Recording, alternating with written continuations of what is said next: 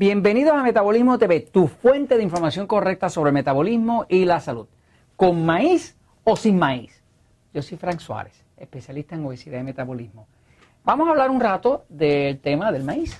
Este, tengo personas que me preguntan, este, me dicen, mire, acá en México, pues nosotros dependemos del maíz. ¿Qué usted opina del maíz? Bueno, pues voy a compartir con ustedes el tema del maíz.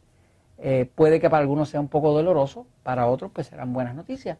Así que todo depende. Voy a la pizarra un momentito para hablar de este tema. Fíjense, lo primero que tengo que empezar por decir es que, a contrario a lo que le gustaría a los nutricionistas, nutriólogos, expertos en nutrición, hacernos creer, todos no somos iguales.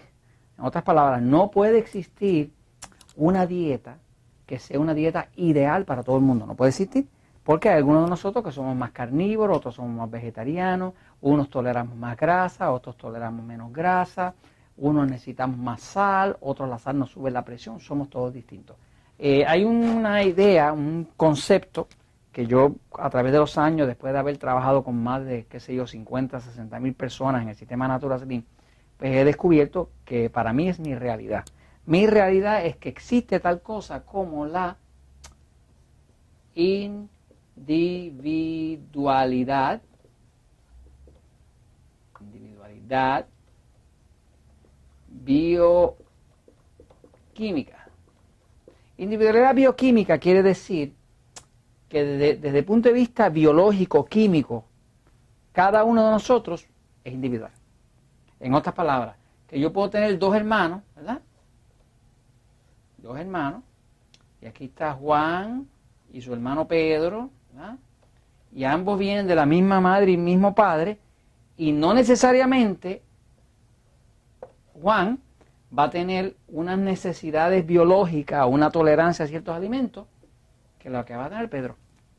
De hecho, se ve entre los hermanos. Yo mismo tengo cuatro hijos y me he dado cuenta que hay hijos míos, eh, por ejemplo, mi hija eh, tiene un cuerpo como el mío, el sistema nervioso pasivo que es un cuerpo carnívoro, necesita mucha carne, carne, grasa y demás, ¿no?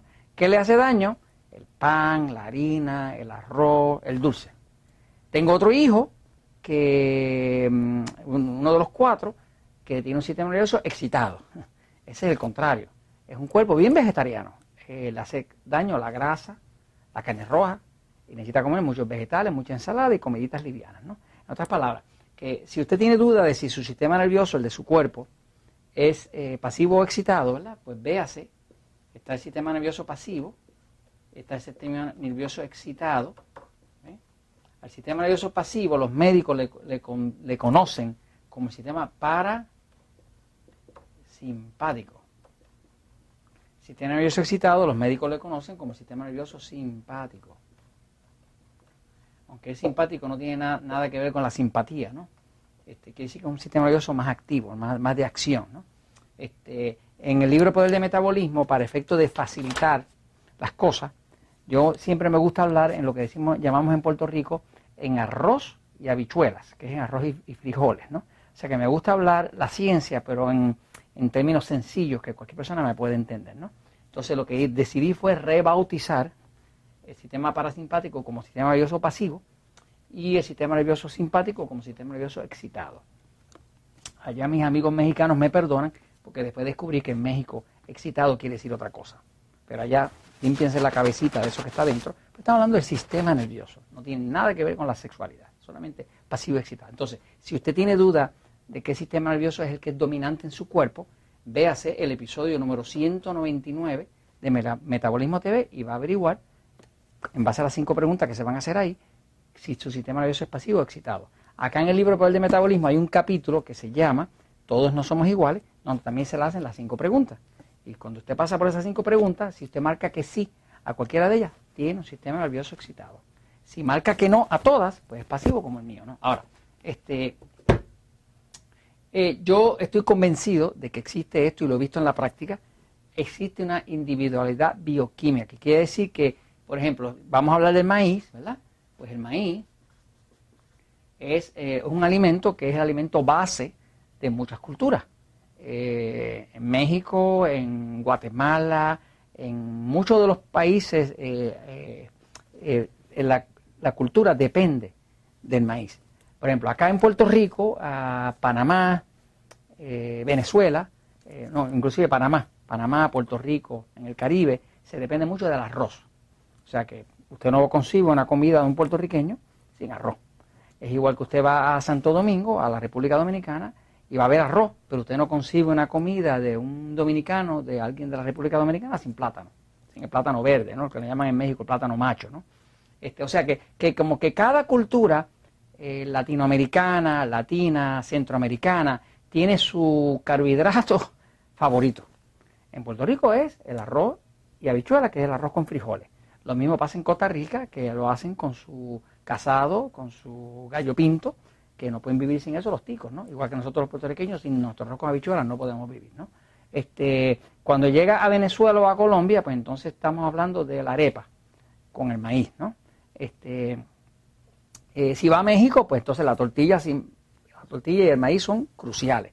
No hay casi ningún plato que le sirvan en México que no contenga de una forma u otra el componente del maíz. Ahora, eh, estamos hablando del metabolismo, o sea, qué eh, dificultades puede o no puede tener una persona con maíz. Fíjense, en el libro Poder del Metabolismo ah, hay un capítulo que se llama ah, Las intolerancias del cuerpo. Eh, estoy en ese capítulo haciendo una diferenciación entre lo que es una alergia y lo que es una intolerancia. Una alergia, una alergia, es una reacción del sistema inmune del cuerpo. El sistema inmune es el sistema de defensa del cuerpo. Cuando usted tiene una alergia, pues el cuerpo va a crear unos anticuerpos.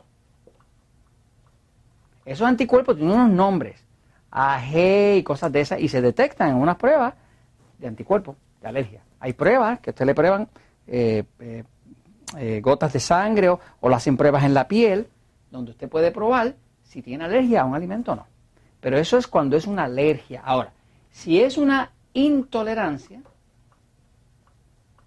la intolerancia no es una alergia, la intolerancia es distinta.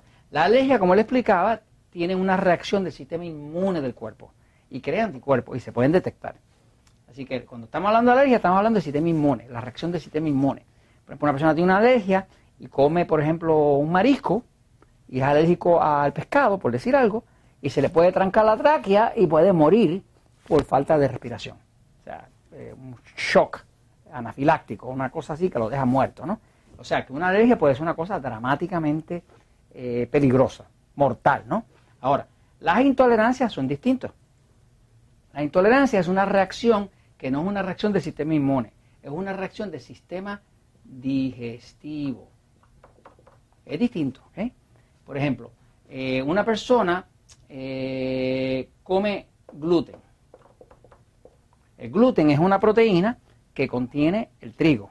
El trigo es el grano con el que se hace el pan, la harina, la pizza, las galletitas y todo lo que nos gusta, ¿no? Acá le decimos bizcocho, por allá le dicen torta en México, ¿no? Este, el gluten, para muchas personas, es una intolerancia. Yo, por ejemplo, Frank Suárez, no tolero el gluten. Hay personas que tienen intolerancia al maíz. Me da pena decirlo, pero es así. Hay personas que tienen intolerancia a la soya. O soja, como le dicen por allá, ¿no? Eh, hay personas que tienen intolerancia al cerdo. Y así. Entonces, eh, hay eh, alimentos que causan intolerancia. Voy a regresar en otro episodio para explicar un poquitito más profundo este tema de, de alergias versus intolerancia y quería terminar de, esbozar el tema del maíz. Así que regreso ya mismito porque la verdad siempre triunfa.